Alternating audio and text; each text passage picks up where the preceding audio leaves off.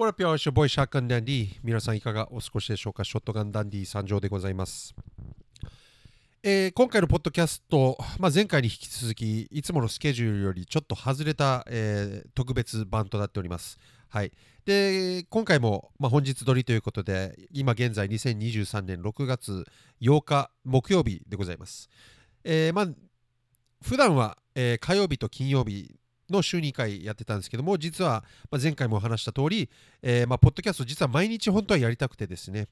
あの始めたんですけども、やっぱり、えー元のコンセプトとしては、ま、自分が夢に向かうまでの、ま、動きや考え何をしたかとかそういうのをドキュメントしていくつもりだったんですけどもまあさすがに毎日ね 同じあのなんか変な出来事ね、えー突発的な出来事が起こるわけもなく、まあ、ただただ、えーひたすら練習し続けてるだけなのであのまあネタ切れに陥ったわけなんですね。でまあ日頃のテーマがないかって考えて、えーる次第なんですけども、まあ、今日もちょっとしたテーマが思いついたので、えーそのまま、えー熱いね気持ちが熱いままの状態でまあ喋っていこうかなと、え思っております。はいで今回のテーマなんですけどもちょっと、えーまあ、前回はちょっと中二病の宗教じみた話だったんですけども今回はちょっと歴史ですね、えーについてちょっとタブーとか、えーま、話しにくかったりえ逆に日本では話しにくい以前にこう別に興味がない人の方が多い、えー歴史なんですけども、まあ、黒人の歴史ですよねいわゆる黒人、まあ、肌が、え黒いえ人種たちの、えまあ、歴史についてちょこっとだけ、え語っていこうかなと、えー思っております。はい、で、えー最初で言っておきますけども別に、えー自分は科学者でも歴史を勉強するね、えー考古学者でも何でもないので私が発言する、えー情報の中で誤っているものももちろんあるかと思われますのでまずそれを了承していただくのと、えーこれはまあ全て言うことは個人的な意見ですのであくまでも、まあ、その辺も、えご了承、えください。はい、なのでまあ一般的な知識を持っている一般人ぐらいの、えまたわごとだと思って聞いていただければまあ幸いです。はい。で、えーまあなんでじゃあ今日黒人の文化について、えーお伝えしていくのかっていうと、まあ、大きく分けて2つなんですけども、まあ、1つ目一番大きな理由はですね、まあ、日本の方たちっていうのが、まあ、黒人の文化っていうものをちゃんと理解してないんじゃないかなっていう、えー疑問がずっと、え日本に結構長い間住んでるんですけどもああってあのまあそりゃそうだよなって話なんですよね。日本人がわざわざ黒人のね、えー文化、苦悩とかそういうものを調べるわけがないんですよね。あの本当に黒人の文化に興味がある人か、えーアフリカとかね、えーまあヒップホップとかそっちの黒人系のこう音楽とか、えーまあバスケットとかね、まあ、黒人系黒人が強い場所に、えー深く惚れ込んで、えーさらにそこからちょっと文化歴史どうなってんのって調べていく人ぐらいしか多分、えー黒人の文化っていうのは興味がまずないんですよね。一般的な日本人の方は多分。まあそれはもう全然しょうがないし、えそれでいいんです。はい。でもっと言えばヒップホップが好きでも別にいちいち、あの黒人の文化までは調べてない人の方が圧倒的に多いわけなんですよね。なんなら日本のヒップホップから入っていった人の方が多いし、えー黒人のね、えー US のヒップホップを聞いたからといって歴史まで調べる人はいない。だからその見たまんまの、えーきらびやかさとかノリの良さだけを受け止めてあ黒人ってこういうもんだなだなとか、えーまあ、ちょっとあさって、えー歴史見てみると、まあ、差別されてきたんだ奴隷だったんだぐらいの、えー知識だと思うんですね。まあ全然だからさっきも言ったようにそれはしょうがないし全然構いません。それに対して怒ってるわけでは本当に一切ございません。ただやっぱりあの黒人あのヒップホップをね、えー知っていただくヒップホップが好きな人に特に、えー黒人の文化を知っていただいた方がいいかなと、えー思ってまあ今回話してます。はい、でもう一つ二つ目がねの理由として、まあ、このタイミングでなぜなぜじゃあこんなこと言ってるのかっていうと、まあ、ちょっとワンテンポ遅れて、えーしまいましたけどもちょっと前にですね、まあ、自分はツイッターで見たんですけどなんか黒人がね日本に来て、えーなんか YouTube かなんかねやっててで自分でこう動画回してる時に、まあ、電車の中で、えーやれ広島やなれやれ長崎やねえーまあ、日本のことをけなしてたっていうとっても気分の悪い、えーことをする黒人のねなんか YouTuber みたいなのが最近出てきたわけなんですね。でまあそれがあるので、えーまあ今ねその人たちに怒る人の声は多いっていうことですね。まあ炎上、大炎上ですよ。まあそれはそうです。それはまああいつが完全に悪いんですけども、自分がちょっと引っかかったのが、アメリカ人だと思ってる人があまりにも多いんですね、コメント見てても。で、黒人って言った、黒人って言った時に日本日本人に対して黒人って言った場合って多分、えー、10人中78人ぐらいはアメリカの黒人を思い浮かべたりまあヒップホップの、ね、ミュージックビデオで見たことのあるような黒人のあ顔が出てくると思うんですね。これはまあ自分の勝手な想像かもしれないんですけどもまあでも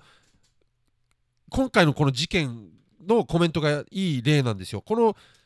国この今回長崎や広島や言うてこう日本のことをバカにしたこのアホな黒人は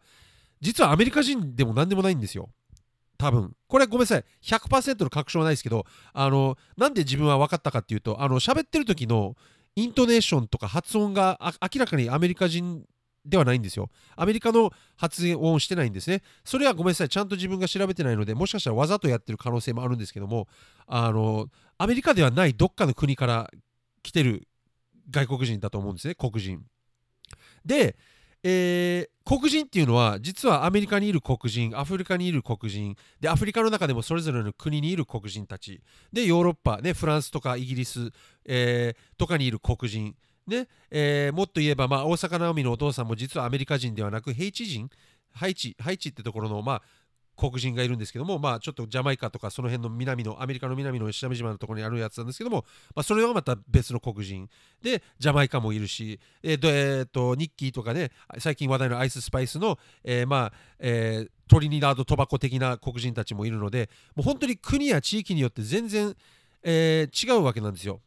もごめんなさいこれ深く言えばアメリカから見てでも、えー、まあ、日本、韓国、中国の差が分からないような感覚と同じで日本人から見てその黒人たちの違いの感覚が分からないのはもうしょうがないんですけどもそれぐらい違うんです。はい、日本と韓国と中国、ね、とかと同じぐらいの違いが、えー、アフリカの黒人アメリカの黒人ヨーロッパの黒人それぞれの国の黒人にはあるわけなんです。はいそれはだから見た目だけで言えばまあ同じような感じなんだろうけども本当に文化や思想考え方生き方全てに揃って全然違うわけなんですよ。なので、えー、アメリカ人の血も入ってるし、まあ、日本でも育った、えー、人私からすれば、えー、ちょっとやっぱりあの引っかかるわけなんですよね。そういうコメントを見るとあアメリカ人ってアホばっかりかとか黒人ってアホばっかりやなとか、えー、なんだこの黒人はとかなんだこの外人はとかって言われるとちょっとやっぱ尺なんですよね一括りにしすぎてるって感じですよねあの僕の意見を言わせていただくと、まあ、確かに、まあ、それ言われてもしゃあないんですけどあの確かに外国人だしでやっぱ日本にいる中で、えー、ああいう黒人って少ないので目立つから、まあ、しょうがないんですけども、まあえー、だからといってね一括りにあいつ一人の、えー、せいで黒人全部のことを言われるのはちょっとさすがに尺なんですね。はい、あのなので自分の意見から言わすとだからそいつがただアホなだけなんですよね。黒人とか人種はもう本当に関係ない。まあ、えー、実際のところは関係あるんですけどね。はい、えー、であの関係あると思ってもまあしゃあないとも思うしあのまあ、自分でもあの外人アホだなっていうこともあります。はい、で自分が一切差別的じゃないとも思わないし、えー、差別っていうのはもうなくならないもんだし別にあってもいいぐらいまでは思ってるんですけども。自分の意見としてはね。ただやっぱり、えー、そうも思わない人たちも、まあ、世の中にはいるわけなんですね、はい、いっぱい。特にアメリカの黒人たち。まあそれも全員じゃないんですけども本当にそれですらもう一一部一握りなんですけどもまあ、えー、未だに差別を受けてると感じている黒人さんたちも多いので、まあ、最近話題になった、まあ、BLM、まあ、今はちょっと落ち着いてきてるんですけども、まあ、ブラック・ライフ・マターっていうね、えー、黒人たちによる動きとかもアメリカであったんですけども、まあ、それもさっき言ったように、まあ、黒人の中でも、えー、一握りなんですねそういう動きをしたの。でその動きっていうのもそもそもあの黒人全体世界中の黒人の、えー、差別ね、世界的世界的にいる黒人全員が差別を受けていることに対して起こってるのではなくて、えそもそも BLM っていうのはあのアメリカでね、え黒人ってだけでちょっと警察にね、えー、取り調べもなく、えー、逮捕される前に銃殺される事件がちょっと立て続けに相次いでしまったんですね。えー、もっと有名なところで言えば、ジョージ・フロイドだったかな、名前。あの高速ね警察にこう捕まった時に首のところでまあ膝ねに警察官に膝当てられて地面とね、えー、膝のサンドイッチになってるわけですよ首がででそれで亡くなってしまったっていう事件があったりとかでそういうのがあまりにも熱いで、まあ、起こった、えー、一部の黒人さんたちが、まあ、ブラック・ライフ・マターっていうね、まあ、直訳すると、えー、まあ黒人の命も大切だっていう動きを始めたわけなんですね。はい、だから別に差別、まあ、差別なんですけど根本はそれよりも警察官が、えー、黒人たちを殺すのはやめろっていう訴えなんですねあれは。なので、えー、まあ、差別も関わってくるけど差別以前にっていう話なんです。はい、あの差別はまあ一旦まあ置いといて、まあ、差別も関わってくるけどっていうあの全体的なね黒人に対する差別の動きというか、えー、まあ警察による差別に対して言ってるわけなんですね、あれは。まあ、自分はまあ別に BLM に賛同してるわけではなかったし、あの白人でも別に殺されることはあると思ってるので、まあそこは黒人、白人関係ないブラック黒人だけの命が大切っても思わないし、まあ、自分はま横目で見てる感じだったんですけどまあ、そういうアメリカ人も多いわけなんですよね実際に。そういう黒人アメリカ系の黒人も別に BLM をあんまりあの横目で見てるだけで動かない人たちもの方が圧倒的に多いのであの黒人全員がああいう BLM の動きをしてるって思われても尺なんですよね。はい。って感じなんですよね。で、だから今回その黒人の歴史というか、についてちょっとまあ語っていくわけなんですけども、あの、さっき言ったように世界に中にいるんですよ、黒人っていうのは。まあ、いない地域も全然あるんですけども。で、あの、日本に入ってくる黒人に対する情報って、やっぱりアメリカ系の黒人が多いと思うんですね、ヒップホップの、えー、人気度とかバスケットボールでもね、やっぱり人気なのはほぼほぼアメリカの黒人なんですけども、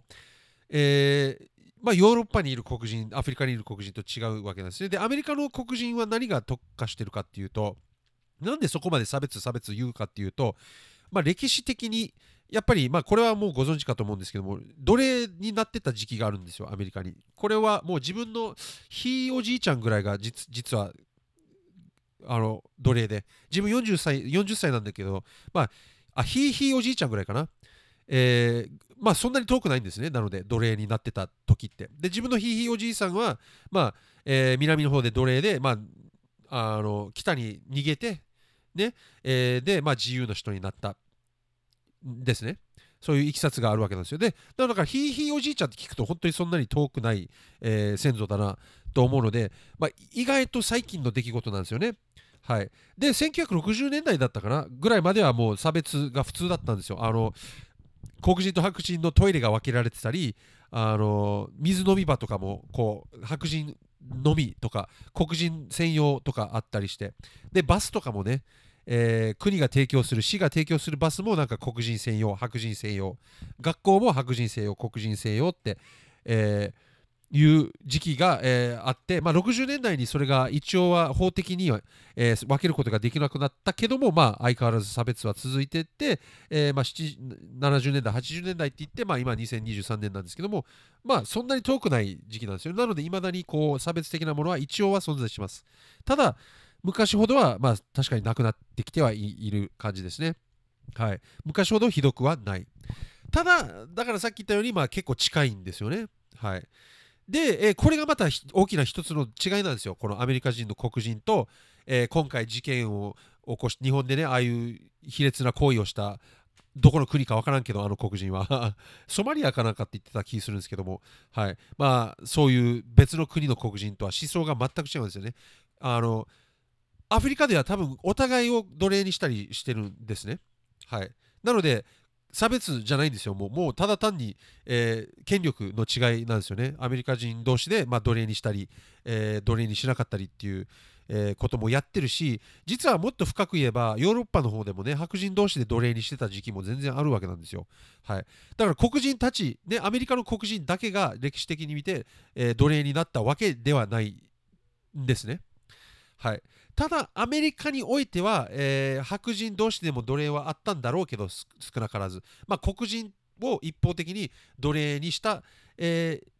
ケースなので、まあ、黒人アメリカにいる黒人からしたら、まあ、たまったもんじゃないってことなんですよね。でアメリカにいる黒人っていうのは大体ほぼほぼアフリカぐらいから、えー、家族と引き離されて、えー、船に無理やり乗せられて、まあ、アメリカに来て、まあ、奴隷にさせられた人たちが、えー、多いわけなんですね。なので自分たちの先祖の、えー、辿っていくこともできないみたいな悩みがあるわけなんですよ。はい、でその中で戦ってきて戦ってきて、えー、まあ、南北戦争の時とかもあったんですけども、まあ、これもまあ奴隷で北と南で、えー、奴隷制度を廃止するかしないかの戦いでもあったんですけど、まあ、それ以外にもいろいろ細かい、えー、論争とあの理由があって戦ってはいたんですけども黒人の差別するかしないか、えーね、奴隷制度を廃止するかしないかだけの戦いではなかったんですけども、まあ、あの南北戦争ねアメリカ内の内戦、えー、の理由の一つに、まあ、その奴隷制度を廃止するかしないかの、えーあれも戦いも入ってたわけですね。でそれはもう1900年代よりも全然前の話で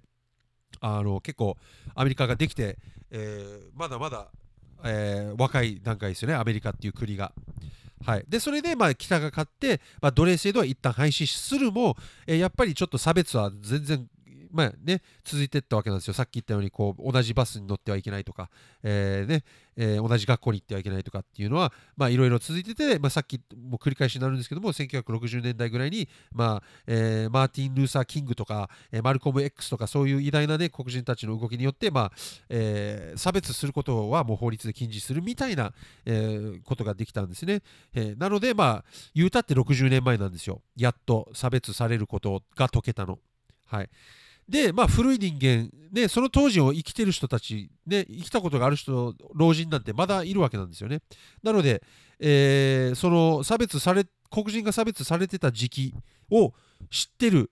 ね、を体験したおじいちゃんたちがまだ生きてるわけなんですよ。その時20代だったとしても今80なんですよね。はい。だからそのメンタル、思想っていうのはまだまだやっぱり、えー、存在はするわけなんですよね、アメリカに。はい。まあもう体験は、ね、今の若い子たちはそういうのは体験、ね、してないので、もうやっぱり薄れていってはいるんですけども、さっきも言ったように。はいまあ、でも黒人、アメリカの黒人にあるのは、まあ、そういった苦悩があるわけなんですね。はい。で、まあもちろん、あの、苦悩ばかりじゃなくて、まあ自分は半分黒人なので言っていいと思うんですけども、まあ黒人側にもやっぱりいろいろ悪い部分はあって、まあギャングとか作ったりして、お互いを殺したり、はい、まあそういう問題もいろいろやっぱりあるわけなんですね。白人のせいに全て何でもかんでもしてしまう、えー、人たちもいたり、まあ自分はそれは違うんじゃないかなと思うんですけども、はい。まあでも、えー、歴史的に奴隷にさせられたのは、やっぱり、あの、無視できない、えー、歴史でではあるんですね。まあ、とはいえ、もう古いんで、もうもう忘れようぜと 俺は思うんですけども、えー、まあでも実際体験した身ではないので、えー、何とも言えない部分です。で、自分もまあ、黒人として今、アメリカ系の会社、ね、アメリカ人たちを相手にして仕事してるんですけども、アメリカ人として。それでもやっぱりたまに感じますね。この自分の見た目でちょっと差別というか、なんか違う扱いを受けてるなって感じることもまああるんですけども、自分は全然気にしないタイプです。なんせ、え、日本でね、えー、育て子供の頃、日本では学校をね、この見た目で、えー行ったことがあるので、もう日本でそういうのはもう慣れてます、差別なんていうのは。自分はね。はい。あのはい、日本の学校に自分は行ってたんですけど、ひどいまあ、差別っていうか、まあ、外人あ、髪の毛チュルチュルって言ってバカにされることも全然あるので、はい。まあ、差別っていうのはま黒人だけの問題じゃなくて、日本でも普通に起きますね。はい。ま、今回のね、この広島だ、長崎だ言うて、アホなことを言ってるやつに対しても、まあ、もちろん差別的な用語がいっぱい、えー、出てきてるわけなので、まあえー、どこの国も人種の、どこの国の人種もやっぱり差別的なものはやっちゃうわけなんで、まあ、なくならないかなとは思います。はい。まあ、な結局何が言いたいかっていうと、黒人をね、あのそいつ一人のアメリカ人でもない、えー、黒人の一人のね、アホな、えー、気分悪い行動だけを見て、世界中の黒人もそうなんじゃないかって勘違いしてしまうことだけはやめていただきたいですね。本当に。あの、はい。ちょっと恥ずかしい。あの、黒人、黒人として恥ずかしいですね。半分黒人なんですけど、自分も。こう、あいつじゃない、あんなの、あいつアホなんですよ、本当に。あれはもう人間としてアホです。黒人以前の問題なんですよ、本当に。それがどうしても訴えたくて。はい。今回言いましたね。で、黒人の歴史について語るって言ってたけど、全然歴史について何も語ってないですね、ししかも。まあただ、えー世界中の黒人ね、地域、国によって全然違うんだよってことをお伝えしたかっただけです。はい。はい、で、まあ、アメリカ、まあ、ヒップホップにつながってくる部分なんですけども、ちょっとまあ、さすがにそれだけで終わるのはあれだと思うので、あの黒人の文化、まあ、ヒップホップこそ、まあ、黒人によって作られたものなのはもう認めざるを得ないので、ヒップホップはまあ黒人のものとして発祥されたわけです今となってはもう誰がどう使ってもいいとは自分も思うぐらい、ま、ヒップホップはでかくなってるんですけども、まあ、やっぱりもともとはこの黒人さんたちによって作られたものでであのそういったやっぱり苦悩を理解した上でヒップホップを聞くとやっぱりちょっと一味も二味も変わってくるわけなんですね。はい、特に発祥、えーまあ、80年代とか90年代のね、えー一番盛り上がってた時のヒップホップなんていうのは、まあ、そういったやっぱ苦悩とか、えー黒人の、えー叫び、ねえー悲しみ、苦しみとかいうのもやっぱりいっぱい入ってるわけなんですよ、歌詞の中に。はい、だそういう黒人の苦悩があったんだなっていうのをちょっとでも理解して、えーまあ、できればご自身で勉強、もうちょっとでも興味ある方がいたら、まあ、YouTube とかね、Google、チャット GPT いくらでもあるので、今の時代、まあ、ちょっと調べればいっぱい出てきますので、えーなんでナズはあんなこと言ってるんだろう、なんで2パックの歌詞ってこういうこと言ってるんだろうっていうことが、まあ、黒人の文化を、あの歴史を学んでいくとやっぱり分かってくるんじゃないかなと思いますね。で、実際に2パックの親もね、まあ、えー BLM よりもさらに過激な、えー昔ブラックパンサーっていう、えー黒人の政治的な動きをする結構過激的に動く、ええ黒人の権利を主張する、まあ、集団がいたわけですね。ブラックパンサーって言ってたんですけど。だからこそ最近のアメコミのね、えブラックパンサーっていう映画も、まあ、人気があるわけなんですよ。そういう歴史があるから、まあ、黒人の文化の中で、え最近ねブラックパンサー2もあったんですけど去年ぐらいかな。はい。あのだからこそ工業的にこうあの売れたわけなんですよね。キャストもほぼ黒人なんですよね。で、まあ、ブラックパンサーっていうのはまあそういう団体がいたわけなんですよね。これはまあ7、80年代ぐらいかな。はい。まあ、政府かなんかにも取り押さえられて、取り押さえられたというか制圧されても、まだいるんですけどね、実は多分ブラックパンサーのメンバーっていうのは。まあでも、えー昔ほど過激な動きはできない。もう本当に銃持ったり、あの暴動を起こしたりしてたんですよね、ブラックパンサーは。はい、黒人の、えー権利を、自由の権利を主張するために、えー生きてきたわけなんですよね。はい、まあでもそれはそうですよね、その自由の権利を勝ち取ろうとする気持ちもわからないでもないんですよね、やっぱ、えー歩いてるだけで、ね、罵声を浴びせられる世の中を想像してみたら嫌じゃないですか？自分の、ね、住む日本で、えーまあ、どこの県から、ね、来た、どこの県で、えー生まれた人だから、えー他の県で歩いてたら、おい、何々県のクソがっつって、えー急に殴られたり、えー罵声を浴びせられるような世の中。でと同じトイレも入れない。同じバスにすら乗れない、えーもうのっけから下に見られるみたいな、えー態度取られるとやっぱり気持ちいいもんではないので、まあ、黒人たちはずっとそういうものと戦ってきて、えー今があるわけなんですね。まあ、これはでも本当にアメリカにおける黒人たちの文化に特化したものです。またイギリスのね、黒人たちとかはまたちょっと違うんですよ。またおしゃれなんですよ、あっちのは。フランスの黒人とかね。あっちはもうもともと自由な人たちの方が多くて、えーまあ、やっぱりちょっと考え方とか振る舞い方が違うわけなんですよね。やっぱりヨーロッパの黒人たちととは。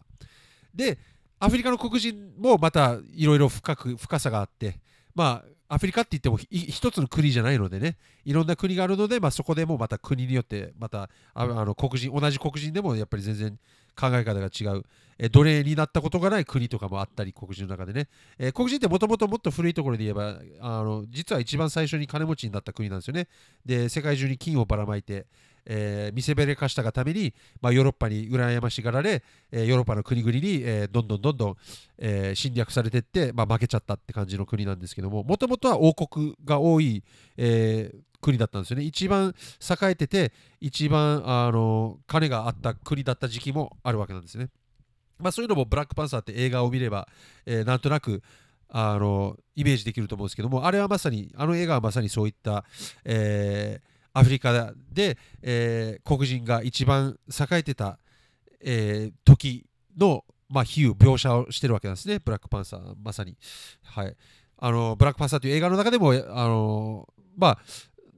何にもないようなところに住んでるように見えてなんかこう実は透明な壁だったみたいな感じでこう飛行機で釣り抜けたらすんごい進化した、えー、都市の中に住んでたんだ。テクノロジーもやべえじゃんみたいな、えー、シーンがあったんですけども。でそういう設定なんですけどね、えー、まあ、そういうのはそういった歴史のことをまあ振り返ってるわけなんですよね。だからそういうことをやっぱり知ると、こういう、えー、ブラックパンサーという映画もしっかりヒップホップとかもやっぱり超面白くなっていくわけなんですよね。なので、もうちょっと黒人の文化について、えー、触れさせていきたいっていうのが私のまあ願望ですね。えー、で、触れさせるあの動機としては、自分はまあヒップホップが好きなので、まあ、それでより一層ヒップホップを理解していただいて、より一層ヒップホップにのめり込んでいただくことがやっぱり、えー、目的なので、えー、そういった政治的なこととか、えー、黒人をもっと敬え敬えとか、えそういったものはマジで一切ないので、えただただヒップホップを、えより一層愛してほしいだけです。はい、すいません、ちょっと長くなりましたが、また熱くなっちゃって。はい、え黒人の歴史について語るって言って大したこと喋ってないんですけども、はい。まあ、こんな感じで今回は終わります。はい、なのでごめんなさい、最後にもう一度ですけど、あの広島、長崎って叫んだあのアホな黒人、ね、は、えー、世界中の黒人を代表しているわけでもなく、なんならアメリカの黒人でもないので、えー、それだけは勘違いしないでください。お願いいたします。はい。で、あいつは許しません。もし出会ったら、あの道端で出会って同じようなことをしてるのを見かけたら自分は殴っちゃいます。はい、すいません。ってことですね。まあ、一言物申すぐらいかな。せめて、おい、やめろっつってね。何やってんだって英語でちゃんと。お前、アメリカ人の黒人でもねえだろうかよ、これこの野郎ってね、えー、英語でちゃんと、えー、教えつけてやろうかなと思います。はい。なので、会いたいですわ、実は。どっちかというと。俺が懲らしめてやりたいですわ、あんなもん。あの、身体的にじゃなくて言葉でね、ちゃんと。はい。何言ってんだ、俺。はい。ということで、まあ、今回はまあこの辺に終了させていただきますけども、またこんな、えー、どうしようもない、どうでもいいね、えー、おじさんのぐだぐだとした話を最後までお聞きいただいて、本当に心より、えー、感謝しております。今後とも応援のほど本当によろしくお願いいたします。はい、それではまあ明日になると思うんですけども、まあえ、金曜日ですね。6月9日になると思うんですけども、まあ、その時の、えー、ポッドキャストでぜひお会いいたしましょう。はい。それでは皆さん、良い人生を。